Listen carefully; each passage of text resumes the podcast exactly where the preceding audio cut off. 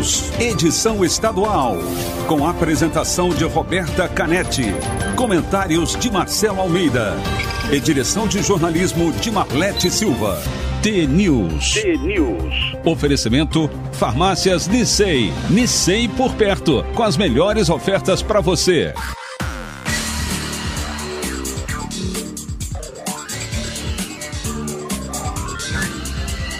T-News. São 6 horas e 54 minutos. Um ótimo dia para você que está com a gente aqui na T. Começa agora o T-News, a notícia do nosso jeito. Estamos ao vivo na rádio, com transmissão simultânea também em vídeo no YouTube, no Facebook. É só buscar o T-News no ar. Você ouvinte participa pelas redes sociais, também pelo WhatsApp, o 41992770063. Hoje é quinta-feira, 4 de novembro de 2021 e o T-News começa já. T-News. Bom dia, Marcelo Almeida, coxa, coxa doido. Coxa doido, hein? Coxa Meu doido. Deus do céu, 3x1. 3 a 1 a partida ontem aqui no Couto Pereira contra o Operário. Não que a gente tenha alguma coisa contra o Operário, mas muito mais a favor do Coxa, não é isso? É, ontem era, era nós contra o time do Márcio Martins, né? Isso que eu falo sempre. Mas ontem deu, deu nós mesmo. E um jogo bonito pra caramba e muita gente. Eu nem sei quantas pessoas que eram pra ter no campo, mas não sei qual era o limite, mas me falaram lá que tinha 16 mil, 17 mil Sim, bateu o recorde, passou inclusive o público do, do, da arena, né, do Atlético. Foi o recorde da, da volta aí, da retomada dos estádios, o público do Couto ontem. E ele podia, podia ter isso tudo, não? Podia, porque é, ó, o limite é de 50% da capacidade do estádio inteiro, né? Então, é, não passa da, da metade, né? 16 mil, ou passa da metade, daí tem que ver. Não, são 40 mil. É, então é isso. Tá, tá próximo da metade, que é o limite. Eles conseguiram colocar, vamos dizer, a capacidade quase máxima que o estádio tem hoje, né? Na, com as regras da pandemia. Bom dia a você, do T-News, aqui em Paraná inteiro. Eu tô ligando, desligando meu celular, sabe por quê, não? Hum. De madrugada deu assim, não cabe mais nada, é, não, tem tanta coisa, eu não sabia que tinha que apagar as mensagens, os vídeos. Tá acumulando há anos. Não, mas daí eu consegui apagar agora, eu tô procurando o Almatê aqui, senão eu vou ter que ir num, outro Almatê aqui, porque tá aqui. Agora ligou, vamos ver se, se, ele, se o bicho funciona. A gente pode fazer uma inversão de ordem, a gente pode fazer a não, previsão não, do vamos tempo. Ver, vamos ver aqui, se eu, eu vou entrar no WhatsApp. Ih, é lento, mas vamos ver se ele... Não é possível que ele não dê certo. Você quer falar do Ah, tempo antes? vamos Não. falar do não, tempo, não, que daí não, você é só termina- eu vou- Achou, achou, é achou? Um minuto, vamos ver. vamos ver. Vamos lá. Ah, achou. Achou, então é vamos de alma Vamos T. de alma T. Alma T.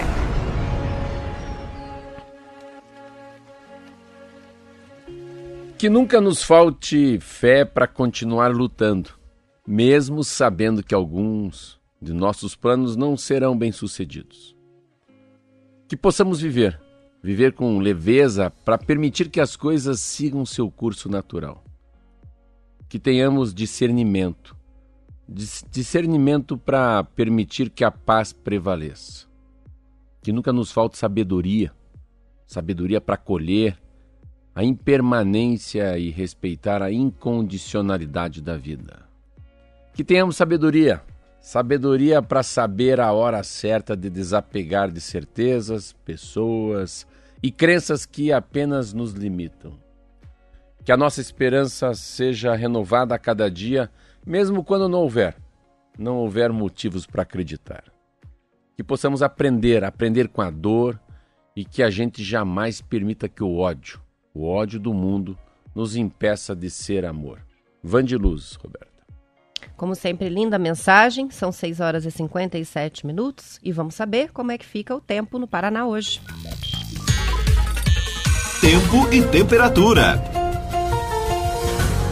Hoje a chuva volta em um maior número de municípios do Paraná, principalmente na metade sul do estado, tempo abafado, circulação dos ventos em diferentes níveis da atmosfera que favorecem a formação das áreas de instabilidade, com a previsão de pancadas de chuva isoladas. De acordo com o CIMEPAR, não se descarta a ocorrência de tempestades, inclusive em alguns pontos.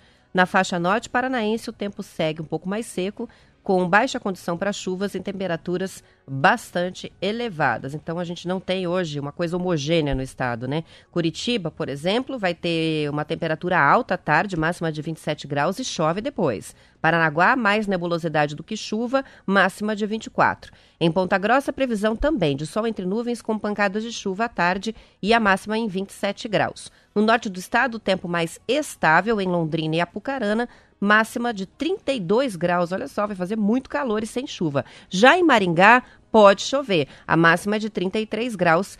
Em Campo Mourão, 31 graus, sol entre nuvens, pancadas de chuva ao longo do dia. Cascavel e Foz do Iguaçu, também a chegada dessa instabilidade. Tira o sol e coloca a chuva mais tarde. 29 graus de máxima em Cascavel. Em Foz do Iguaçu, 31. União da Vitória eh, tem temperatura variando entre 15 e 26 graus hoje, também deve chover à tarde. E Guarapuava o tempo fica até mais fechado, o sol pode aparecer, mas o predomínio é de nebulosidade e chuva também. Temperaturas entre 16 e 25 Não, o Paraná inteiro parecido, né? É, a região norte que é a exceção, né? É, é, Londrina, Pucarana, Paranavaí, é que não deve chover hoje. Ah, também ali em Umuarama, Guaíra, não tem previsão de chuva. Mas no restante do estado vem essa instabilidade de novo, inclusive com esse aviso do CEMEPART que pode ter temporal em algumas regiões. Olha que mensagem linda do Preto de Londres. É muito hum. louco essa coisa da, da, tecnologia, né? Tá nos ouvindo lá. Bom dia, campeão. Estou ouvindo vocês na Regent, na Regent Street. Abraço eu falei, que pena, era para eu estar tá aí hoje. Exatamente. É mesmo, hoje. era bem agora que você é, estaria. Eu, sa... eu iria. Na Inglaterra. Dia 31 de outubro eu ia para Inglaterra. Daí ele falou: que pena, mas logo você vem. Então é isso aí. Preto de Londres, um abraço meu, um abraço da Roberta. Ó, tem até a foto aqui. Ah, que bonito, ó.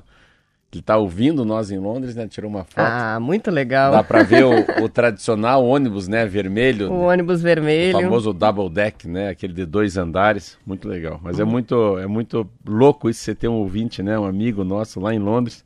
E é mais para mim que eu vou para Londres e vou andar com ele só, né? Como ele fosse o meu, como falava antigamente, meu chofer. Quem vai, quem vai me carregar por lá, por Londres? Vão ser uma dupla. Vão ser por uma lá, dupla. por alguns dias. É. Vão ter que mandar fotos. Não, porque imaginando se o Preto de Londres ganha radinho aqui, né? Ganha um concurso para vir visitar o estúdio. Ah, ele mesmo já escreveu isso, já pensou? É uma, uma passagem de lá para cá? É, mas seria uma, uma, coisa interessante ele falar como é que é a vida em Londres, né? Para as pessoas. O que, que é trabalhar em Londres, o que, que é ser um, um cidadão brasileiro em Londres. A gente sabe de uma coisa, a conexão com o Brasil não perde mesmo, porque ele ouve o programa todos os dias para saber o que está acontecendo por aqui. Todo dia nos carregando por lá. Isso aí. São sete horas e um minuto, depois do governo federal ter negado durante vários meses a subnotificação de demissões no CAGED, que é o Cadastro Geral de Empregados e Desempregados do Brasil, durante a pandemia, o saldo de vagas com carteira assinada em 2020 já caiu pela metade depois de revisões mensais no sistema. De acordo com o Estadão, em janeiro, o Ministério da Economia divulgou a criação líquida de 142 mil empregos no ano passado inteiro, mas o número real é 76 mil com os dados apresentados pelas empresas ao longo do ano. O resultado do ano passado continua sendo positivo, mas com uma redução de 47% na quantidade de novas vagas criadas, e isso chama bastante atenção. A reportagem pondera que as revisões nos dados do CAGED são corriqueiras, isso acontece, e que podem ocorrer até 12 meses depois de novas demissões e admissões, mas que dessa vez a discrepância revela que, de fato, o um número maior de empresas atrasou o preenchimento das informações sobre demissões no ano passado. O primeiro impacto da pandemia sobre o CAGED foi um apagão de dados de indicador no começo do ano passado. No fim de março de 2020, o Ministério da Economia decidiu, inclusive, suspender por tempo indeterminado a divulgação dos saldos. Em abril, o então secretário de Trabalho do Ministério da Economia, que agora é secretário executivo do Ministério do Trabalho, Bruno Dalcomo, reconheceu que o CAGED estava com dificuldades na coleta de informações e em um momento em que as empresas e escritórios de contabilidade estavam fechados. Mas nos meses seguintes, a pasta alegou que o preenchimento tinha voltado ao normal. Só que a elevação da taxa de desemprego medida pelo IBGE que, através da pesquisa nacional por amostra de domicílios, faz também essa medição, mostrou o contrário. Então, é, não foi de propósito, estou dizendo que foi de propósito, mas é como se fosse uma pedalada aí. Mas uma pedalada nos é desempregados. você fala assim, se você pegou, eu vi que você, você fala de um mês do ano passado, daí se compara com o mês desse ano. Daí é 47% a menos, mas não. Mas a pandemia era muito mais forte ano passado, a gente estava fechado. Os bares, restaurantes, as restrições, as bandeiras eram muito fortes. Então, ah, e é muito, é muito, eu acho assim, muito, como é que eu vou dizer, é, é, é muito é, fora da verdade esses números, assim. Eu fico olhando, é, o Caged fala o seguinte, né? Os desalentos. Aí tem um monte de nome agora, você reparou, né? Os desalentos, os desacreditados, os que já. Então tem as pessoas que não vão nem procurar mais emprego, daí tem X milhões. Aqueles que procuraram emprego, mais X milhões. Então tem nomenclaturas para as pessoas e assim, é, sempre eu acho que é mais. Tem mais gente desempregada. Não é possível assim. A gente percebe isso. Que eu, a gente trabalha na rádio, tá ali com a, com a, com a cara na janela, na rua, numa cafeteria, numa padaria a gente percebe o número de pessoas que me pedem emprego, um negócio tão louco, assim, é tanta gente. Então acho que e a gente e quando assim, quando o governo tem muito disso. Ah, a gente tá 2%, 3% melhor esse mês comparado com o mês passado, uma alta de procuras de, de emprego com carteira assinada. E assim, é tudo é muito pouco no meio desses milhões de brasileiros. Eu vou chutar quanto que tem de desempregados no Brasil, quer ver? E não vai mudar. Antes da pandemia e pós-pandemia está na casa dos 15 milhões de pessoas. Pessoas saudáveis, com mais de 18 anos, naquela faixa etária ativa, desempregados. Daí a gente faz assim, tá bom, tem 15 milhões. Você tem 15 milhões e cada um tem dois em casa. Como é que faz? Ou três em casa. Ah, então dá 15 vezes 3, dá 45 milhões de pessoas. Aí que você começa a entender a importância do cadastro único e do auxílio emergencial. Aí que você consegue entender a Bolsa Família.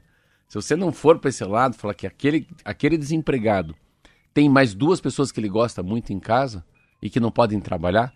Então, é um país que tem 220 milhões de pessoas e tem, de fato, 60, 70 milhões de pessoas que estão vivendo um momento muito difícil, né? Ah, uma coisa também que a Caged não pega muito é as pessoas sem carteira, né? Ah, o trabalho informal, né? né? E é muito que cresceu maior. bastante na é, pandemia. E é muito maior, né? Tem muita gente, é, é, mas os dados são sempre muito ruins. Já eram ruins também antes da pandemia, né? Mas eu, eu não acredito muito, Roberta, nessas pesquisas nacionais. Interessante isso. Eu prefiro acreditar numa, numa pesquisa que é feita numa cidade, numa eleição de prefeito. Mas até às vezes a eleição para governador já fica um pouco dúbia. A, eleição para presidente é mais difícil também de coletar dados. Mas são os dados assim, é, e pesquisa é muito interessante assim, né? Porque o governo geralmente usa pesquisa para se vangloriar, né? Nossa. Ah, sim, para mostrar que está avançando nas áreas é. e tal, né? Você pega um dado como IDH, né? É tão difícil saber se o IDH mudou ou não, né? E eu sempre quando falo de pesquisa, principalmente IDH, que é o Índice de Desenvolvimento Humano, eu falo assim, mas será que não tinha que fazer uma medida de bem-estar social? Uma medida, o quanto o cara é feliz, o quanto o cara é triste, né? O quanto ele não alcançou os sonhos deles, né? Pesquisas diferentes. Mas essa do Caged aí eu sempre tive uma pulga atrás da orelha. São sete horas e seis minutos. Tem uma participação interessante chegando aqui sobre a questão do emprego, é do Vitor, dizendo o seguinte, né? Algo que acontece muito é a dificuldade de inserir os jovens no primeiro emprego. Pois eles não têm experiência, que é o meu caso. Ele diz: Eu consegui emprego esse ano graças ao programa do Jovem Aprendiz. É, de auxiliar logístico, ele diz: vejo que tem muitas vagas no mercado de trabalho que não são preenchidas, pois não há profissionais especializados. Duas verdades. A primeira, a dificuldade de inserir o jovem sem experiência no mercado. É difícil o empregador que contrate sem experiência, a não ser nessa condição de estagiário Sim. ou jovem aprendiz. E a outra, as vagas que não atraem é, candidatos. Apesar do desemprego alto, Marcelo, donos dos restaurantes aqui da capital de Curitiba dizem que está muito difícil conseguir mão de obra. Faltam profissionais em todas as áreas: cozinheiros, bartenders, garçons, sommeliers, gerentes. O empresário Beto Madaloso chegou a fazer um desabafo hum. nas redes sociais essa semana sobre a dificuldade que ele está encontrando para ocupar as vagas abertas nos dois restaurantes. Ele está procurando profissionais de cozinha, de bar, de salão e de gerência. O portal Plural ouviu empresários do setor que apontaram duas possibilidades que podem explicar a situação. Por um lado, os restaurantes pagam salários baixos por jornadas muito pesadas de trabalho. Por outro, os candidatos querem receber mais do que têm formação ou experiência para pedir. O problema que todos reconhecem é o da falta de formação. Para tentar solucionar o problema, a Abrazel, Associação Brasileira de Bares e Restaurantes, lançou recentemente um curso gratuito para formar jovens de até 29 anos para justamente atuar nos restaurantes e bares. Além da formação, os selecionados já saem com emprego, com carteira assinada, em restaurantes parceiros, salário R$ 1.400 por mês. A entidade não está conseguindo preencher as vagas. Outra dificuldade relatada é a confusão sobre o que faz cada profissional. Há uma glamorização da situação do cozinheiro, que agora tem o título de chefe. Mas, na realidade, o maître, o gerente de salão e o garçom podem ganhar até mais do que quem está lá na cozinha. Olha. Empresários com os quais a reportagem conversou, do plural, né, relataram que, em média, um cozinheiro ganha entre R$ 2.000 e 2.500 reais por mês na capital. Um garçom pode ganhar até R$ 2.800 com as gorjetas. Já o salário de um chefe de um restaurante mais badalado oscila entre 5 e 6 mil reais ao mês. O de um gerente em um grande restaurante vai de 6 mil até 9 mil reais. Ah, mas a raiz do problema é um país que, que a educação é muito fraca. É muito pouco investimento na educação. A gente já está falando no cidadão com 18 anos, né?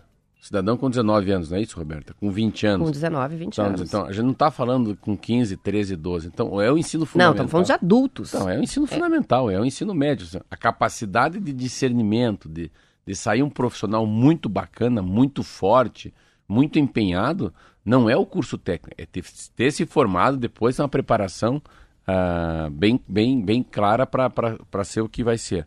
Você pega a história do salário né, também, assim. Pega uma, uma crise, é uma, uma coisa puxa a outra, como fosse uma bola de neve, né? Porque também o cara que tem um restaurante, vamos supor, estou aqui pensando, que não, depois da pandemia perdeu aí 30%, 40% do, do, do movimento. Então, assim, ele não vai poder continuar pagando o que pagava porque ele tem um. A receita dele é muito diferente da receita de 2019. Então, o que fica no bolso é quase nada se ele pagar o salário que ele tinha antes da crise, comparando com janeiro ou fevereiro de 2020. Então, é muito difícil. Mas o, o que eu acho que sempre. Eu tenho sempre na minha mente um livro que eu li, que eu acho que falei 200 mil vezes para vocês, que é um livro do Richard Sennett chamado O Artífice.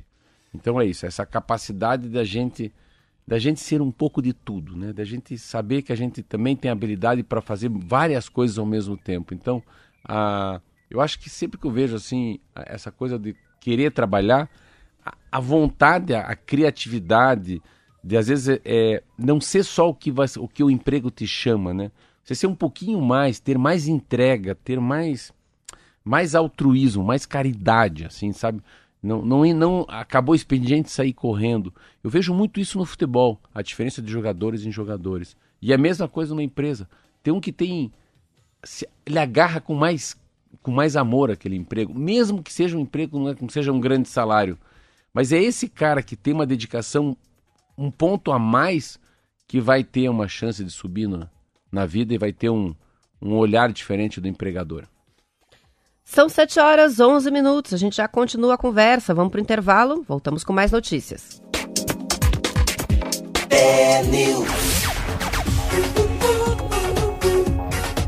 Rádio T.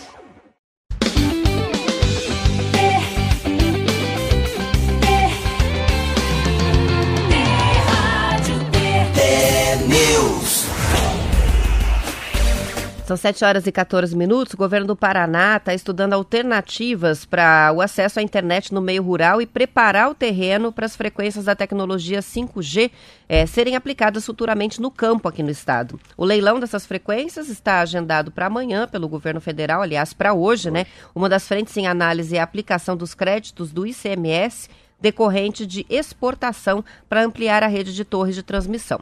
Atualmente, o Paraná abriga 1.400 equipamentos. Segundo o secretário de Estado da Agricultura e Abastecimento, Norberto Urtigara, com mais, de, com mais 750 torres, é possível oferecer um sinal de qualidade via banda larga 4G de 700 MHz para áreas que estão descobertas.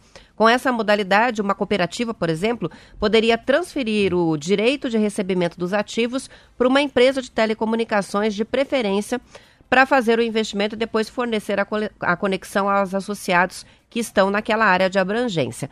O Estado também analisa a possibilidade de financiamento para implantar troncos de fibra ótica até as comunidades rurais. A partir dali, o agricultor interessado poderia usar o crédito rural e financiar o próprio ramal por fibra ótica ou rádio, possibilitando uma internet de melhor qualidade. A grande dificuldade no Brasil para o acesso à internet é a quantidade de antenas. Muitas áreas, principalmente nos municípios pequenos e na zona rural, têm antenas, mas posicionadas muito longe umas das outras, o que cria vazios de cobertura. Entre as tecnologias que estão adotadas pela agropecuária, mas que exigem a conectividade, estão a geração de dados agro, agroambientais em tempo real, a multiplicação de veículos autônomos, enxames de drones, monitoramento de pragas com inteligência artificial, a rastreabilidade em tempo real e a irrigação inteligente. Olha quanta coisa que demanda tecnologia e precisa de internet. Hum, precisa de internet. Mas essa 5G que vem, eu não entendo, porque você sabe que eu sou analógico, então não vou ficar aqui inventando moda, lendo coisa que eu não entendo nada. Mas olha que, que coisa louca. Corrida para o futuro do, da, do futuro que vale 50 bilhões de reais é hoje, né? Isso é, é hoje. é tudo tão grande. É, eu estava vendo em relação à velocidade das coisas, a, a, a, o que, que é, o que, o que, o que muda a velocidade para o cidadão, a conectividade. Eu gosto muito dessa palavra que chama-se latência. Ah, 5G promete velocidade até 20 vezes superiores às atuais. É o tempo de resposta, que é latência baixíssimo entre os dispositivos conectados. Então, para baixar, uma, um, baixar um livro, baixar uma informação, tudo é tão rápido, tão rápido. E é, e é um, um, proje um, projeto, um processo de 50 bilhões de reais. Uh, eles, uh, eles devem, uh, agrega ao, vai agregar ao, ao, produto interno bruto. Olha que coisa louca. A gente vai ficar com um PIB maior nos próximos anos aí de 1,2 trilhão de dólares. Uh, eles vão pagar aos cofres públicos 3 bilhões de reais como fosse a outorga, né? Você dá um checão, tipo, você ganha o 5G, a empresa T-News ganhou o 5G no Brasil, já deixa 3 bi, investe mais 47 bi. Tudo é muito grande, mas a, o que mais acho que vai impressionar para nós brasileiros, claro, para os cidadãos sim, mas se for pensar no CPF, para todo mundo fica mais ágil, mais rápido, mais conectado e começa a ser até ser normal não ser devagar, né? A internet, tudo fica muito, vai ficar muito rápido. Mas a mudança que isso pode dar na saúde, na educação e no agronegócio. Vocês não, Roberta, o que eu li sobre o agronegócio não tem ideia. Então, a gente está falando aqui no para o Paraná numa matéria. Parece, numa matéria... ser a prioridade, né, com, com esse início de 5G. Abastecer Sim. o campo, que são as áreas que não têm cobertura e que estão precisando de internet e a qualidade é muito ruim, né? Mas essa matéria que você leu me deu a entender que o, que o governo é assim. Deus ajuda quem se ajuda. Então, você é do Paraná, Ratinho Júnior e tua, a tua trupe aí, vai arrumando o estado, porque o 5G está chegando. É mais ou menos assim, vai arrumando, vá vendo o que, que falta, quais são as estações, o que se tem que fazer, aonde que entra a Copel nisso, não sei o que não entra, que o 5G vai chegar. Mas o estado do Paraná, por ser o estado maior produtor, um dos maiores produtores de tudo no Brasil, nossa, a gente vai ganhar muito com isso, muito. E quem vai ganhar muito com isso, porque assim, quem vai ganhar muito uh, são os pequenos agricultores, porque o Paraná é um estado, quando se começa a ler aqui no, nos jornais, era um estado que tem uma organização pelas cooperativas muito grande. Então, a organização das cooperativas, né? A organização da Embrapa, da, de todo esse sistema que pensa, né? É, é um estado que uh, é um estado que tem uma não é um estado que tem muito problema de de, de, grandes serras, de Serra do Mar. É um estado que eu que andei o estado inteiro, é um estado relativamente plano, né? Tem o primeiro planalto, o segundo planalto, né? Claro, tem os que são os, as cidades mais próximas aos rios, mas é um estado que eu, pelo menos não entendendo nada, mas entendendo um pouco de engenharia, é um estado que é muito fácil implementar uma nova, uma nova maneira de, de atuar em tudo. Mas a agricultura, eu acho que a pecuária, a agricultura, tudo que for ligado ao agronegócio, o estado do Paraná vai dar um pulo enorme. Porque ele já tem, né? Ele tem duas coisas muito interessantes. Ele tem muita terra e muita, ele tem muita é, cooperativa. Muita produção de diferentes é, commodities, diferentes áreas né, do agronegócio. Esse, Olha só. Esse é um assunto que tinha que trazer, às vezes, um, alguma pessoa aqui para ser entrevistado para decodificar um pouco o 5G. Assim, tentar colocar nada em, em letrinhas, em númerozinhos, assim. Explicar de fato. Porque a gente só fica imaginando assim, ok, vai ficar mais rápido, vai ter menos áreas descobertas, mas o que mais, né? E, e há mais aí. E tem a questão da infraestrutura, né? Da preparação das cidades e mesmo tendo o sinal de 5G funcionando no Brasil, se não houver a, a infraestrutura das antenas, a internet não vai funcionar, tipo certo? Assim, ó, né? infraestrutura. Então, eu, não, eu não sei o que, que é infraestrutura. Tudo bem, fala antena, mas antena é o que a gente vê, né? É o que a gente vê, tem muito mais, tem cabeamento, né? Tem todo, bom, enfim. Um, um, foi feito um levantamento, Marcelo, da Conex Brasil Digital, que é uma empresa que reúne as principais operadoras de internet do Brasil e que está mostrando que só 7 das 27 capitais brasileiras estão preparadas para a tecnologia Nossa. 5G. A licitação é, é, que prevê que as empresas comecem a oferecer já a internet de quinta geração no prazo até o dia 31 de julho do ano que vem. Mas o cumprimento do compromisso e a qualidade do serviço dependem também dos próprios municípios. Segundo o Estadão, a avaliação do Conexis usa como referência a lei municipal de antenas de cada capital e o grau de aderência aos dispositivos da legislação federal sobre o tema, que é a Lei Geral das Antenas, uma lei de 2015. Esse texto traz uma série de regras que facilitam a instalação das antenas que hoje possuem tamanhos de caixas de sapato. Outro critério usado pela entidade é o processo de liberação de antenas em cada município e o tempo de análise e liberação desses pedidos, porque isso depende das prefeituras. A necessidade de antenas para o 5G é bem maior do que para as frequências 2G, 3G e 4G. E embora a competência sobre a instalação das antenas seja de fato da União, muitos municípios avançam sobre o tema ao impor restrições a esse tipo de equipamento.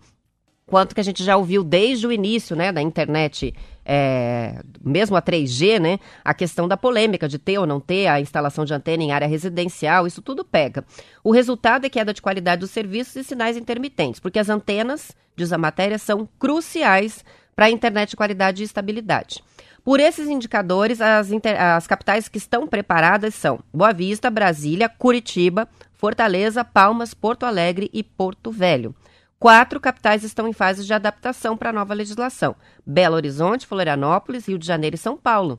As demais, sem previsão. Você, vê, você, falou, você falou pouquíssimas capitais do Norte e do Nordeste. Você falou pois aqui é. e ainda falou. E ó, São Paulo e Rio de Janeiro não, não tem. Não estão preparados, é, porque são muito grandes, né?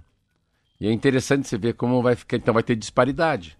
A gente está aqui fazendo um programa porque a gente está aprendendo com a gente mesmo. Vai ter disparidade entre as cidades do Paraná, então. então não, não, vai funcionar da, não, da mesma não, maneira é no todo Brasil mundo inteiro. vai funcionar.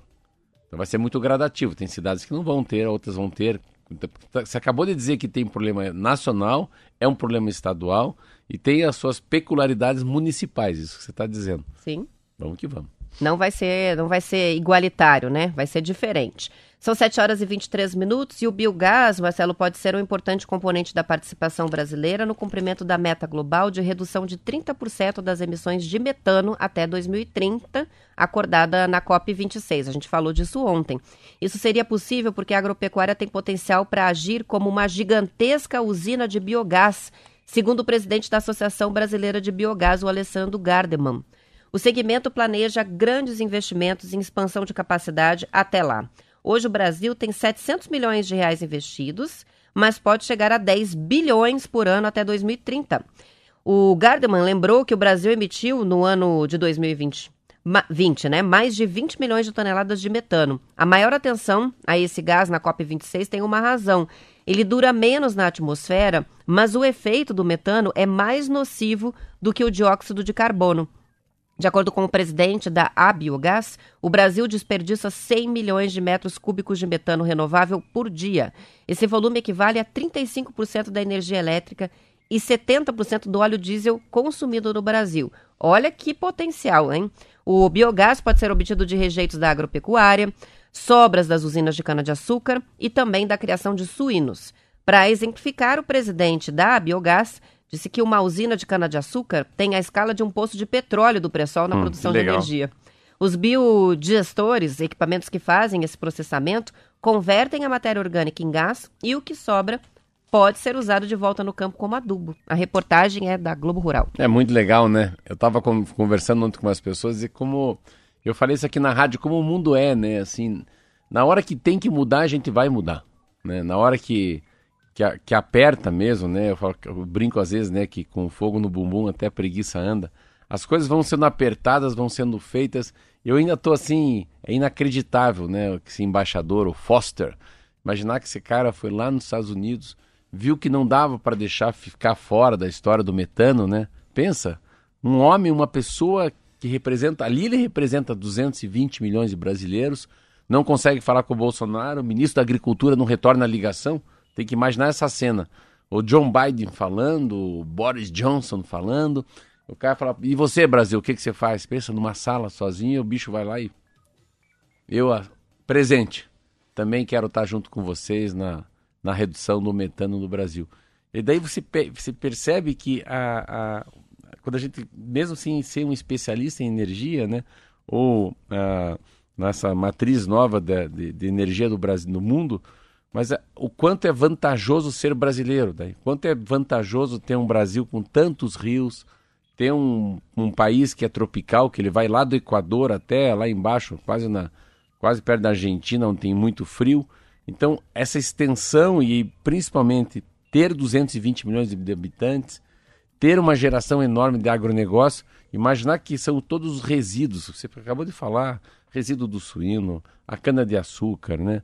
É, é, da terra que a gente vai fazer essa economia circular e a gente vai ficar menos refém do petróleo. Então, o Brasil é um país que, nossa, vai ser tão legal se daqui a 10 anos falar, nossa, como é que era o Brasil? Agora ele é um exemplo de energia renovável também. Então é isso. A gente sempre vê assim, como é, como é possível, né? Um, cara que imaginava, isso que eu acho legal, assim, pessoas que conseguem ver para 50 anos, né? Se imaginar lá o Bento Munhoz da Rocha, esses caras que falavam, vão fazer a, a, hidrelétrica de Itaipu. Depois vem um outro, falou, não, a hidrelétrica de Itaipu vai ser a primeira, a maior, e vai jogar energia para todo mundo.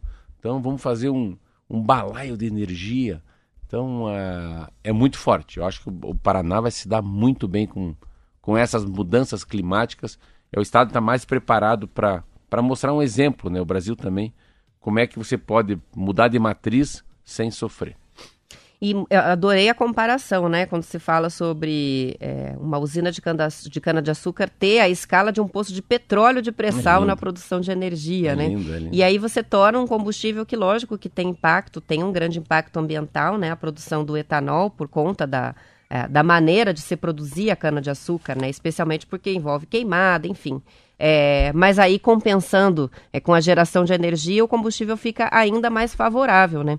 O, o etanol. Muito legal. A gente está falando tanto sobre esse assunto nos últimos dias por causa da COP e como é interessante entender sobre a transição energética, que parece o parece grego no primeiro momento. Depois vai mas assim, né? Quando a gente vai entrando, vai aprendendo e vai ficando tão mais claro, né? São 7h28. Deixa eu contar uma coisa que eu não falei essa semana, mas eu vi, que chama Feira em Dubai tenta antecipar Cidade do Futuro. Tem uma feira em Dubai, eu nem imaginava, que acontece desde 1851 no mundo, tá?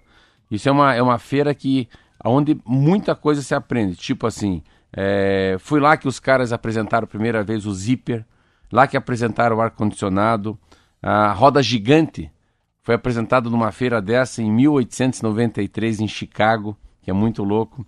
Ah, foi nessa exposição universal na Filadélfia em 1876 esses professores pardal aí da vida, né? Na Filadélfia, que o Alexander Graham Bell exibiu o telefone, que ele patenteava e explicava. De, um século depois, aí sim, aí já, já foi o, o telefone inventado já com, um, com, com sem fio. Então, isso aqui que eu, tava, eu acabei esquecendo de falar, falei, hoje que eu lembrei, é, como tem gente que pensa fora, assim, esse, esses pensamentos, né? Se você passasse para pensar assim uns 30 anos atrás e falasse, olha, não, em 2020 vai ser muito importante, né, o, o resíduo número 2 da, da, da, suinocultura. Ali que vai ter nossa matriz energética. Você fala, você tá louco, cara. Nós estamos aqui no, começando a plantar É de brincadeira. Isso é brincadeira, cara. Petrobras é nossa, cara. Tem o refinamento, a gente tem que pensar no gás, né? né? Pensar na energia eólica, né? Então é, é, é que, a, que, a, cada ano as coisas, as, as revoluções, né? as tendências, revoluções, a, a maneira de pensar, é, a cada 10 anos encurta muito. Então, antigamente, tudo era muito lento, né? Não, agora o processo está super acelerado. É, o, o, o, passado fica rápido, né? né? É, o que foi feito ontem já está tão longe. Já vira essa página. Isso aí. São 7 horas e 30 minutos. A gente vai encerrar Bora. o bloco estadual. Vamos para o intervalo. Na volta, vamos trazer as notícias de Curitiba e região metropolitana. Nas demais cidades, você acompanha notícia, as notícias da sua região. E amanhã, uh, volto sozinha, né, Marcelo? Às Volto 10, sozinho. 10 7. Amanhã o Marcelo não vai estar. Tô Só na segunda-feira. Vai estar no Rio de Janeiro, passando calor. Amanhã eu volto às 10 para as 7, mas a gente continua essa transmissão no YouTube, no Facebook, até às 8 e 10 para quem quiser continuar acompanhando. Aos demais, até amanhã. Até.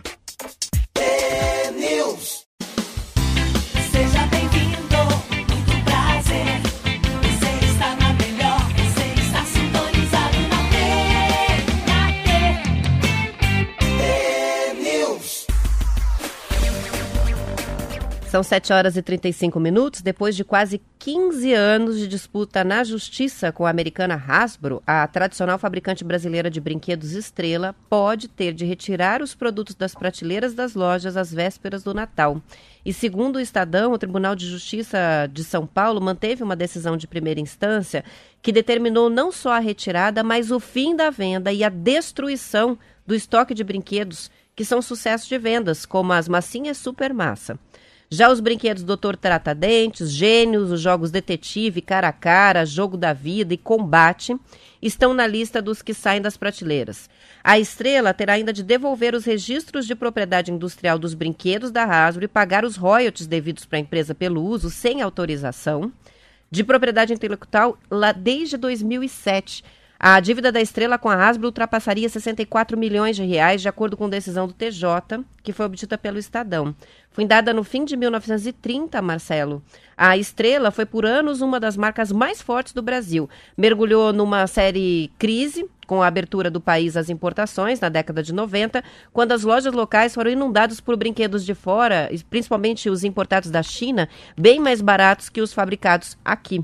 Como reflexo da crise, em 2015, o controlador da Estrela, Carlos Tilkian, decidiu fechar o capital da empresa na bolsa, onde estava desde 1968. Eu li essa matéria. Você vê que quando você mandou essa matéria, eu nem li, porque eu tinha lido, fiquei tão impressionado. Primeiro que são coisas. Imagine se a estrela tá bem hoje. Olha, eu, eu- engraçado, eu, eu vejo uma capacidade, eu tenho uma. Eu tenho um olhar para a estrela, mas tão lindo, tão lindo. Eu acho assim, marca estrela, a- aquela, a- o formato daquela estrela vermelha dentro de um, de um círculo azul é, é uma para nós, para mim, eu tenho 55 já, fazer 56. Era uma coisa tão legal e na HM, que era Hermes Macedo. Tinha o Papai Noel na Rua Visconde Guarapuava. A gente ia lá, sentava no colo, Papai Noel, coisa mais ridícula, e pegava umas balinhas, mas depois ia ver, o, ia, ia ver os brinquedos da Estrela. E, o- e a Estrela era uma marca que, assim, é, a- a marca Estrela era mais legal do que o brinquedo. Assim, é uma coisa como uma Caloi. Ah, não, tem a bicicleta Caloi e tem a bicicleta bicicleta maçã. Não, é Caloi. Então é Caloi ou é Monarch? Brinquedo é Estrela, né? Então, são coisas que, como tinham poucas marcas, e daí você leu com muita autoridade, assim, falando, ó, aí vieram as marcas de fora e a estrela caiu. Mas a estrela era uma marca que se fizesse uma vida retrô, agora, agora, agora, agora nessa quinta-feira, você abriu uma loja estrela numa rua de Curitiba, fora de um shopping, você ia fazer fila pro Natal. Fila, fila. Porque você ia, é, tá chegando, tá chegando o momento do antagônico, né? Do, do não é mais você não tem que ir ao encontro, você tem que ir de encontro, bater de frente com tudo que vem de PS4, PS5, Alexia. É isso que está faltando. Agora era a chegada assim de um, de um combate. Eu lembro que tinha, nossa, aquela dos macaquinhos. Eu tinha, ele falou os mais novos, a massinha que Os você gênios você Os teve? gênios puro. Todos tiveram, né? Quem Gênios, viveu a década é, de 80 teve eu um, tinha um né? que eu adorava de bolinha de gude. Ah, que vai, você vai tirando as Você varetinhas. vai colocando as varetinhas, põe a bola de gude, as bolinhas de gude vão caindo Vão embaixo. caindo. Pogobol, lembra do Pogobol? Pogobol. Então, e aí a gente também hoje, é, é olhando velo- as Você- prateleiras... Você lembra a- de Velotrol? Não, esse não. Velotrol é um carrinho que você sentava, um track, que tem uma roda na frente, a tua, e você sentava, e, então a criança vai sentadinha, um troço meio de plástico, com duas rodas atrás e um na frente, como fosse um pequeno triciclo. E você ia pedalando, mas a- a- os dois pedais ficam na própria roda da frente, entendeu? Não? Isso era o Velotrol. Já, já visualizei aqui. É. Olha só, tem aqui a lista eu- dos brinquedos falar- mais famosos da Estrela. O Ah. Autorama é brinquedo da Estrela. Eu ganhei um. Eu tinha um Mura. Aí, ó. Mura é o As nome do carrinho. chuquinhas, para as meninas que viveram décadas de 80, 90, também Meu Bebê, as bonequinhas. Então, e alguns jogos que são adaptações, né? E aí que vem a questão, né? Eles tinham os direitos, é, por um tempo, de usar é, e fazer, vamos dizer assim, uma releitura dos jogos da outra marca, né? E isso é que eles perderam. Vou lembrar de dois aqui. O, por exemplo, o Detetive, que eu até citei na matéria, na Detetive. verdade, ele é o Scotland Yard. Tá, tá, tá. Ele Né? Existe, existe um outro jogo e aí ele é- Sim. e o, o banco imobiliário da Estrela não, é o muito. Monopo- Monopoly, Monopó- né? é Monopoly, monopólio, Monopoly. é, é. Então, assim, são, são jogos que já existiam e que eles refizeram É. aqui, mas tinham o direito de, de refazer, mas deixaram de, de pagar por isso há anos, né? Então, complicado. Agora, o que, o que mais chama atenção na notícia, para mim, é quando se diz que os brinquedos vão ser destruídos. É que não Isso- pode ser vendido. é, deve haver algum outro mecanismo, Não não? tem, Talvez não. de É a história do distribuir, leite. talvez de. É a história do leite. É. Se ninguém mais comprar, o cara não pode dar leite de graça. Então, vamos dizer, como tá tão ruim, não é assim que eles fazem? Tá tão ruim, tão ruim o preço do leite. Você vê muitos no mundo inteiro. Já aparece lá os caras jogando leite no rio, jogando leite fora.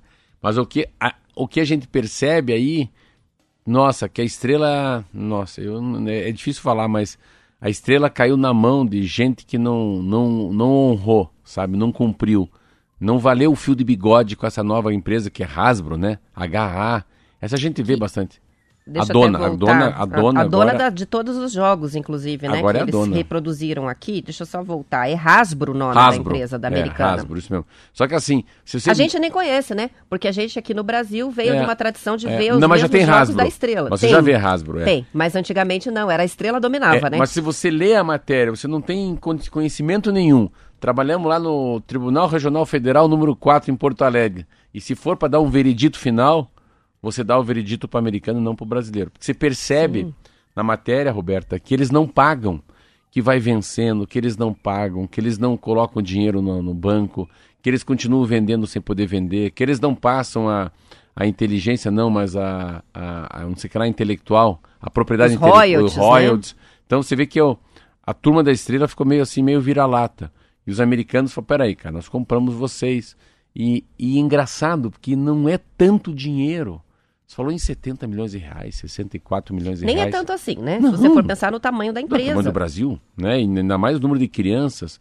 Eu acho que é. Me deu uma pena enorme, assim, enorme saber que não vai ter mais estrela.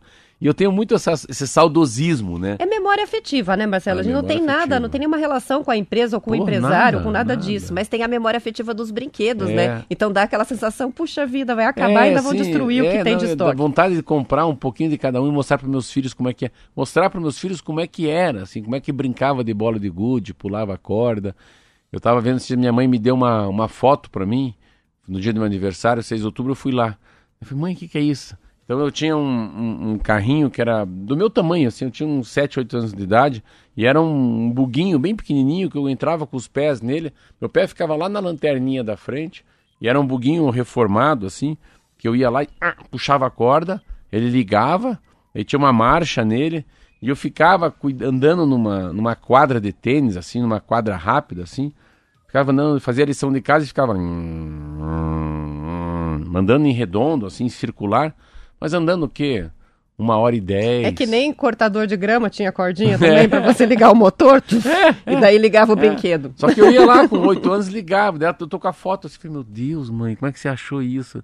Ela falou, você adorava, adorava à noite, daí tinha uma luzinha na frente, eu ficava, hum, hum, mas assim, era de combustão.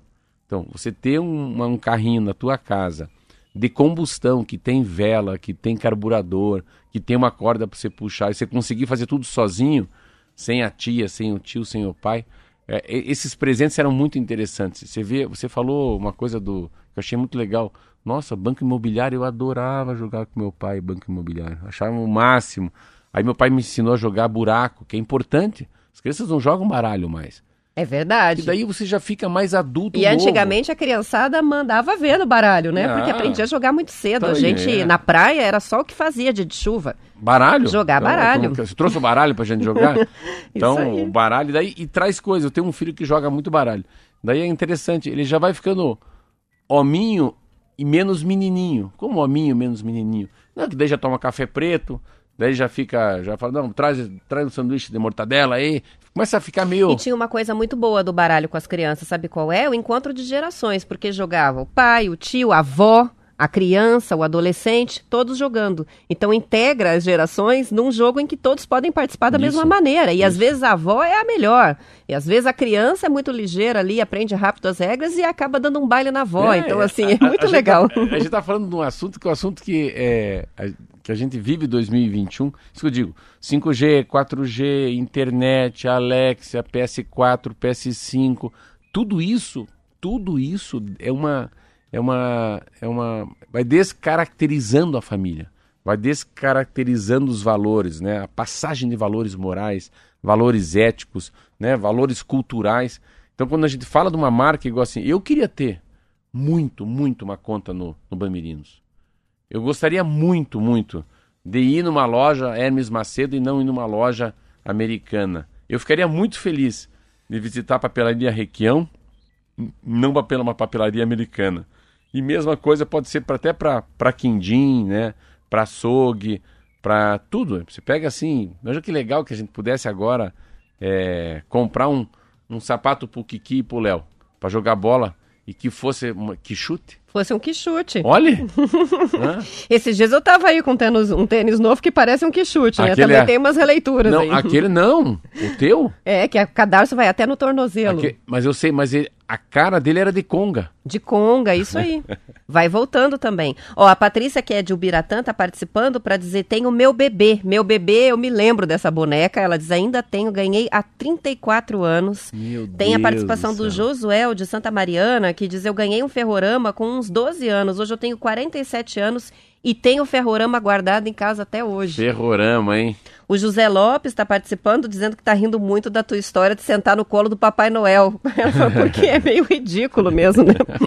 É mesmo. Quantas brincadeiras, né, de Natal relacionadas É. a isso. E tem que tirar para tirar foto, para ganhar o presente tem que tirar foto com o Papai É. Noel, não é isso? Ganhava balinha, né? Ganhava balinha. E, e as mães que queriam fazer, na verdade, era o registro, as fotos, né? E daí, bicicleta, Calói, qual que era das meninas? Ah, eu... eu, eu Cici. É, cara, é, a Cici. É. Calói e Ceci, isso mesmo. E Estava tentando lembrar do nome, que era que, que tinha E, cestinha, e, Calói né? com, ca- e, e Calói com marcha, como é que era? Essa eu já não lembro. Calói 10. Ah, essa não, eu não era tão radical, a É. minha era da cestinha. E, e motinho, qual que era? Bom, Motinho, eu me lembro das, das mobiletes, né? É, Garelli. Tinha a, e a Brand também, né? A Brand. É. É, as duas eram, disputavam ali. Só que esse programa tá muito nostalgia. Tá muito nostalgia. Tá entregando a gente idade. já Tá pro- entregando a idade. A gente já vai pro intervalo, mas Bora. só registrando as últimas aqui. O Raul tá triste, né? Porque a estrela tá acabando, dói no coração, tá vendo? É por causa da saudade mesmo, é memória afetiva, né? E tem vários outros ouvintes aqui no Facebook também. O Marco Antônio tá aqui. Que triste essa história da estrela, tá todo mundo comovido com a situação. Veja só. São 7 horas e 47 minutos, vamos faz... pra pausa, pro intervalo e a gente já volta com mais informações.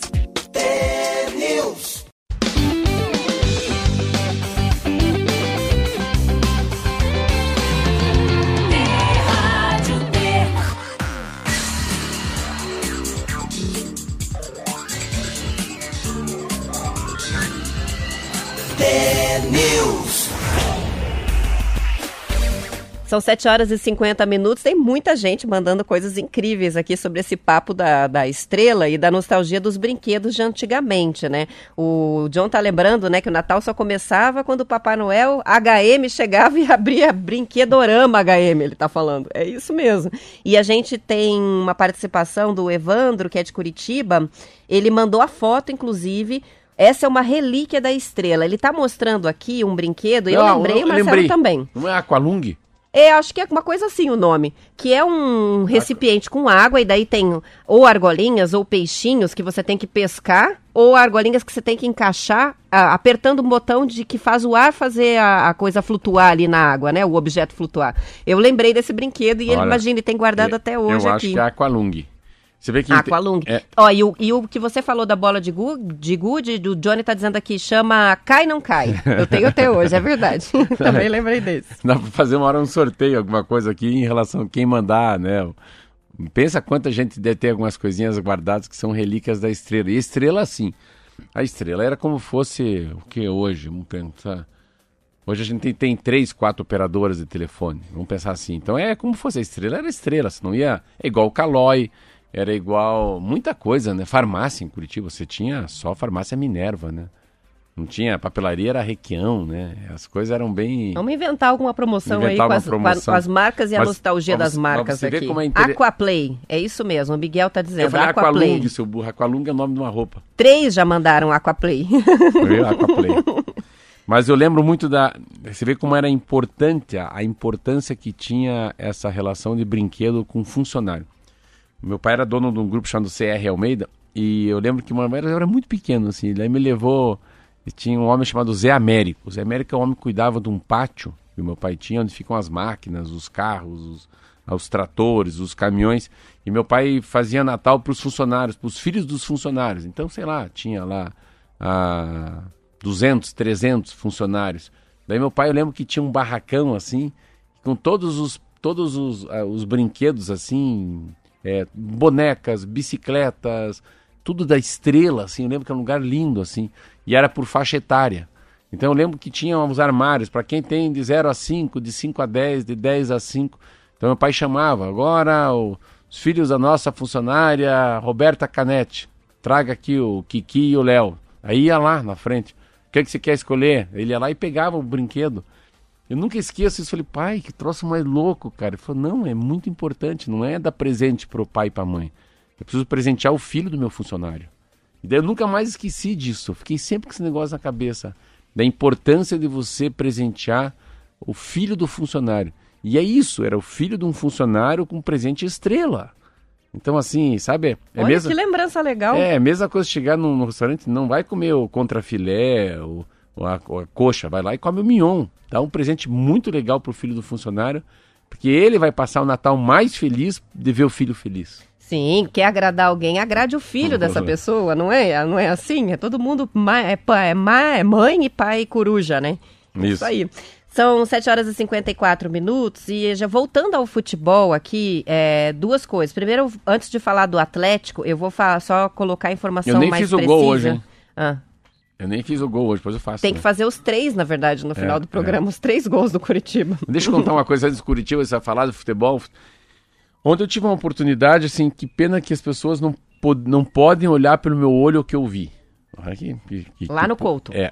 Eu, ontem eu assisti, o, tava assistindo o primeiro tempo, não, primeiro tempo inteiro, é. Eu assisti o primeiro tempo inteiro junto com os auxiliares técnicos, com o CEO do Curitiba, com o pessoal da captação, da formação, da preparação dos jogadores, no meio da torcida, ali na Protorque, mas nada de aberto, né? Meio escondidão, assim, porque as pessoas sabem que eu sou Marcelo Almeida. Eu tava ali. Aí meus filhos chegaram, meus três filhos, tenho quatro, chegaram e ficaram na, nas cadeiras. Aí falaram, estamos aqui, pai, conseguimos entrar, foi meio difícil, o trânsito estava ruim, tá bom. Daí eu pedi para um segurança, falou assim, me leva pro outro lado do couto? Aí eu desci, passei no vestiário, vi os jogadores lá na, na resenha do intervalo e fui pro outro lado, onde ficam as sociais. E lá eu fiquei. Ah, mas daí eu não consegui. Eu não consegui porque eu, eu, eu me senti, eu tava perto dos meus filhos, mas assim, aí eu 1 a 0, 2 a 0, 3 a 0 em 11, 12 minutos. E eu falei, meu Deus, eu preciso voltar, Luca, Lorenzo, preciso ir embora. Valentina, preciso voltar. E saí correndo novamente, pedi para segurança. Aí eu fui atravessar, tava aqui 20 minutos, segundo tempo, atravessei o campo, ali atrás dos jogadores, assim. Fui atravessando, porque eu ia, queria ver novamente o resto do jogo, mais próximos dos auxiliares técnicos, né? Daí eu, sabe de uma coisa? Eu não vou pro vestiário. Eu vou ficar aqui no campo, ninguém tá me vendo mesmo, tô de preto, né? Boné do coxa, ninguém sabe, ah, vão achar que eu também. E eu Devia sou. ter esse vestido de vovô. Aí fiquei ali. do coxa. Uma coisa que eu sempre quis fazer, eu fiz. Fiquei com o pé no degrau do túnel que vai ao vestiário do Curitiba. E eu vi o jogo, sabe como? Hum. Você não sabe o tamanho que fica o Léo Gamalho. Você não tem ideia da velocidade, da, da força, da, da, da, da viralidade, da, da, da, contundência, da, sabe, que eles têm na hora que eles pegam na bola. Então, eu ficava vendo assim, o Igor Paixão vinha, o Léo Gamalho, só como eu tava... Quando você tá vendo uma corrida de Fórmula 1 e aí aparecem as imagens aéreas, a, a, a sensação não é de que eles estão devagar? Agora, vai sentar do lado da pista para ver a velocidade que passa o carro. Eu acho que o futebol é assim. Lá de cima da arquibancada, eles parecem mais lentos do que efetivamente estão. Se você Sim, está no campo, sim. eu imagino que aí é chocante. É chocante, mas O desempenho, mas é a velocidade, o a tamanho, força, é. né? Só que tem uma coisa dentro dessa, eu fiquei olhando assim, como, como eu tava vendo, eu tava na altura do umbigo deles, mais ou menos, olhando eles, mas olhando eles a uns 5 metros de mim, porque eles chegavam ali na, na- no escanteio e cruzaram. Só que tem uma coisa, sabe o que é o futebol? Que se olhar no campo, por isso que o craque é craque. O craque reduz a, a velocidade.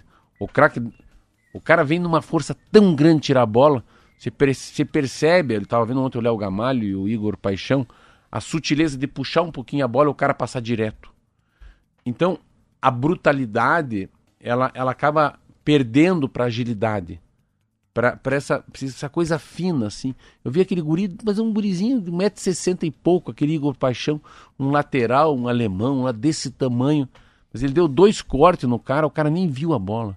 Falei, meu Deus, por isso que se a gente vê um jogador, mas pô, é tão magrinho e joga tanto.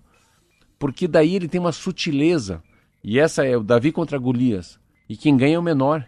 Porque o menor consegue passar no meio das pernas do grande. Então, quando a gente vê um brutamonte, é o brutamonte não vai longe. Por isso que tem assim um, um Neymar, nesses caras que são leves, né? Os ligeirinhos. É, ontem eu vi uma hora o Rafinha fez uma jogada. Pô, ele, ele passou no meio de dois caras, assim, uma- com uma sutileza e, e uma coisa tão mágica que nenhum jogador daquele pode imaginar que ele vai fazer isso. Daquele tamanhinho, a bola é maior que o pé dele, mas daí parece que essa gentileza que é muito maior do que a brutalidade. Muito legal. Ó, o Lopes de Guaratuba tá perguntando aqui, ó. Marcelo, ontem te vi pulando atrás do gol, confere?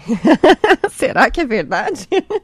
que ele viu pela televisão, você pulou Não, atrás do não, gol? não, não. não, não era o Marcelo não, hein? É.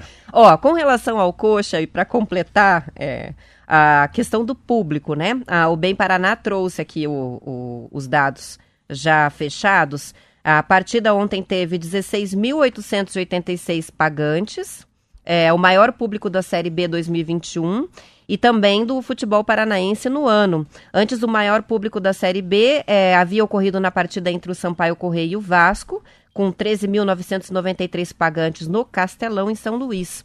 E o maior público do futebol paranaense de 2021 era o empate entre Atlético e Flamengo na última terça-feira, que teve 15.193 pagantes na Arena da Baixada. O Coxa conseguiu levar ainda mais torcedores, é, com- mostrando aí Sabe que, a que- recuperação começa também, Eu ta- eu tava da volta Eu tava dos conversando com né? eles. Eles sabem que eles.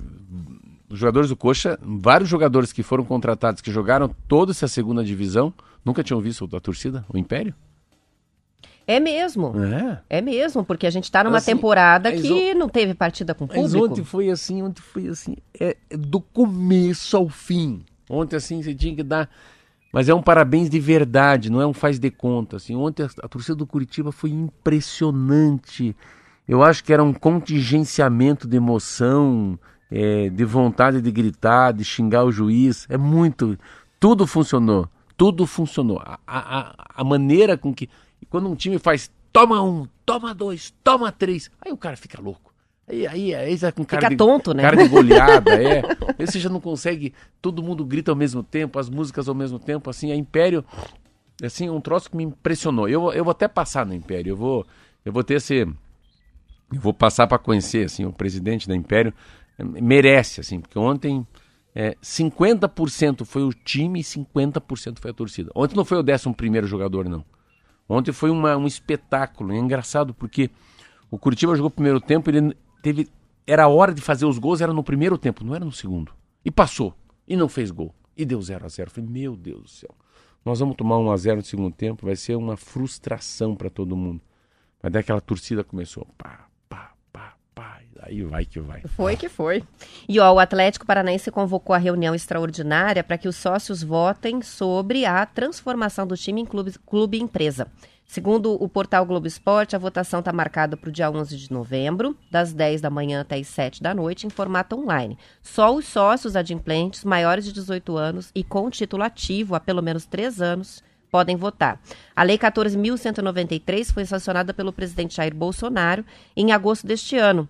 Com uma possível SA, o Atlético pode buscar fundos de investimentos nacionais e internacionais, lançamento de ações em bolsas de valores, Para quê? Para aumentar a receita do clube.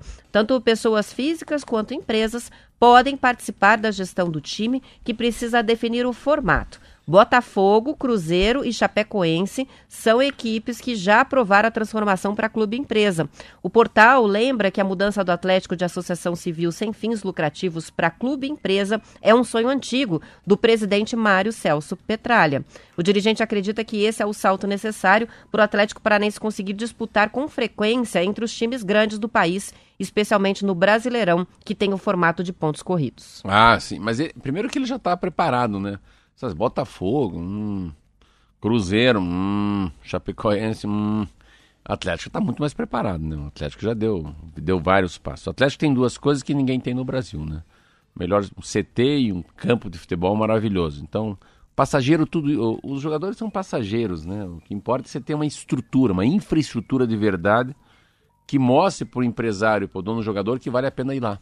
Uma cidade maravilhosa, uma cidade limpa, cativante, time muito forte, a torcida também muito forte. Eu tô, eu tô realmente muito feliz assim de ver o Curitiba Atlético primeira divisão. Claro, o Atlético muito na frente em relação à organização. Acho que o Atlético não pode assim, só que ele não pode parar de pensar na sucessão. Todo mundo tem é finito, né? Daqui a pouco o Mário também para. E, e essa diferença do, do Mário Celso Petralha é isso, é o cara que assumiu os erros, é, com toda a truculência dele que eu gosto, assim, comigo ele é um cara porreta que eu falo. Você vê a, o, aonde ele levou esse time, vai lá e dá um cascão, dá um cascudo no Gabigol, não é certo, mas não tem medo, vai para cima, o Gabigol xinga ele. E ele tem muita coragem, né? Ele tem muito, ele é muito acerta muito. Você vê essa história de trazer esse Valentim para mim era um, um, tiro nos dois pés. Pensa um, um treinador que para mim é derrotado. Mas não, o treinador de fato não é o Valentim, é o Paulo Atuori. Então ele tem essa essa capacidade de deixar um cara que é CEO do Atlético e ao mesmo tempo quando o, Valentim não vai certo, ele que puxa a orelha do Valentim. Então é e é o caminho do Curitiba também, né? Você vê, o Curitiba deve 300 milhões de reais. Mas hoje o Curitiba sabe por que, que deve, aonde que deve, aonde que está o problema. O Atlético tem 137 milhões em caixa, um monte de gente para ser vendido e está aí na com uma mão já em 50 milhões, que eu acho que é o, o 50, 50 e poucos milhões de reais é a premiação para quem vai ser campeão da Copa do Brasil. Da Copa do Brasil. Fora a Sul-Americana que ele pode levar, né? Isso aí. Ó, a Anvisa informou ontem, mudando totalmente de assunto, Marcelo, que não recebeu ainda o pedido de autorização emergencial ou de registro definitivo de vacinas contra a Covid-19 para uso em crianças. A gente está em etapa de vacinação dos adolescentes em boa parte do Brasil e agora vamos começar a discutir isso, né? A vacinação das crianças. Em comunicado, a agência lembrou que a aprovação dessa vacinação em um determinado público é, só ocorre a partir do pedido de um fabricante. O tema ganhou atenção com a aprovação pela Autoridade Sanitária dos Estados Unidos, a FDA, do uso da vacina da Pfizer no grupo com idades entre 5 e 11 anos. Na semana passada, a Pfizer anunciou que entraria com pedido junto à Anvisa para viabilizar a aplicação do imunizante nesse público aqui no Brasil. Mas, segundo a agência, o requerimento ainda não chegou. Os Estados Unidos começaram a vacinar as crianças ontem. Cerca de 15 milhões de doses vão ser destinadas a esse público por lá, né, nos Estados Unidos. É, os Estados Unidos, porque também, primeiro que eles têm uma defasagem enorme ainda, né? Muita gente adulta não foi. Eu vi uma foto legalzinha. 58% é o índice de vacinação dos Estados Nossa, Unidos. brincadeira. 58%. Tá Ah, lá na Agência Brasil de ontem a notícia. Ah, são 8 e 5, dá pra falar um pouco disso, acho, de Covid, hein? É, primeiro é legal, minha filha acabou de mandar que vai ser vacinada agora, tem 14 anos de idade. Então, É, hoje tá, eles estão chamando em Curitiba os nascidos entre 1 de agosto e 31 de dezembro de 2007. Ontem eu fui buscar o Kiki na escola e ele estava contente que os colegas 07, como eles chamam, iam 07. ser vacinados. É. Então são as- os adolescentes de 14 anos, que completam 14 anos hoje, vão ser vacinados em Curitiba. É, hum, e, e é, e é interessante essa, essa coisa que você falou, porque quando a gente fala assim, parece que é uma negligência da, da Pfizer ou de quem for que não fez o pedido ainda. Mas deve ter uns porquês deles não pedirem, né? Acho que eles não estão ainda. Você vê, ninguém pediu autorização. Não é que não quer, né? É E tem que ser a Pfizer, porque é a única que pode única ser que dá. usada nas crianças, né? Mas ó, olha que, que, que interessante, a, eu estava vendo uma, os números, do, hoje tem a matéria que é muito ruim, né? Tem países que estão falando já quarta onda já, país da- do leste europeu. Eu estava lendo hoje de manhã sobre os estados da Europa, alguns Reino Unido, essa coisa toda. Oh, meu Deus do céu. Eu vou pegar aqui só para você ler como não está muito bom em alguns países. Tem alguns números muito fortes, assim. E problemas com adesão à vacina, eu vi em alguns países europeus, essa possibilidade de uma terceira olha aqui, onda, Olha né? o coronavírus aqui, olha, olha que coisa louca, assim. Os últimos números de terça-feira, dia 2 de 11, coronavírus. Áustria, 5.390 casos, mortes acumulada. Então, assim, a Áustria já virou um problemaço. Ele tem 5.400 novos casos em 24 horas. Mas ele tem 9 milhões de pessoas. Ele é, bem, ele é menor que o estado do Paraná. Então já tem 317 pessoas, 11 mil mortes. Então, é, é imunizada a população geral, 64%. A Alemanha, também 66%. Então, a história aqui é que o Brasil, nesse, nessa coisa, quem que tomou uma dose ou quem está totalmente imunizado, se o Brasil com 212 milhões de habitantes, ele já tem 55% tava com pessoas totalmente imunizadas. Esses países que têm muito menos, a Alemanha tem 83 milhões, ele tem 66. A... E que começaram a vacinação antes? Então, a Áustria, que é um país de 9 milhões, tem 64. Então, a gente está muito mais avançado assim, porque a gente tem um percentual de duas doses, ou uma dose só igual a Janssen tua, só que a gente tem 212 milhões de habitantes. Então, a gente está muito melhor do que os países pequenos. E são países europeus, assim, né? Só que neles eles têm um radicalismo, né, Roberta? A história da Rússia, que eu falei pra você, da Letônia. Ah, os caras estão com 36, 35% da vacinação. Então, uh, o Brasil, que bom que o, que o país ficou atrás, não sei se entende. O Brasil começou a fazer muita besteira no começo, tá? Mas foi tirando o atraso por causa da adesão e da organização do, do da imunização, porque a Mas- gente tem uma, Sim. uma estrutura né, Sim. de Plano Nacional de Imunização é, que funciona muito bem pelo SUS, desde muito antes Desde da muito antes. pandemia. E o ritual de saída do Brasil, ele daí conseguiu olhar a besteira que Israel fez, a besteira que o Reino Unido fez, a besteira que o leste europeu fez. Então, a, a- a retomada, porque ele assim, eles retomaram, Roberta, muito mais, sabe por quê? Por causa do verão. Era o verão que estava chegando, é o turismo. Então, eles acabaram quebrando. Eu acho que o Brasil não vai ter a quarta onda. Ah, tem muita coisa que a gente pode falar semana que vem sobre essa liberação, não liberação. Tem dados novos sobre São Paulo, dados do Rio de Janeiro, em relação à máscara. É, ontem, vamos dizer, tomara que não, não aumente, porque o estádio do, do Coxa estava 100%, assim, era muita gente, 17 mil pessoas. Mas uma coisa legal, não tinha um cidadão no Coxa sem máscara. Fui no jogo do Botafogo. Entenderam que tinha que Fui no, ficar jogo, de máscara. fui no jogo do Vasco, hein? Tinha 5 mil. Não tinha um com máscara. Então, um bom exemplo que está vindo É. A diferença do jogo de A diferença ontem, entre né? o Paraná e o, e o Carioca. O, o estado do Rio e o estado do Paraná. Aqui as pessoas são mais. São mais. Tem, tem mais medo da Covid do que eu vi no estádio do Rio de Janeiro. São 8 horas e 10 minutos, não dá tempo para mais nada. Vamos encerrando o TNews de hoje. Marcelo volta na segunda-feira, eu amanhã, às 10 para 7. Espero por vocês, ouvintes, e até lá. Tchau, até lá.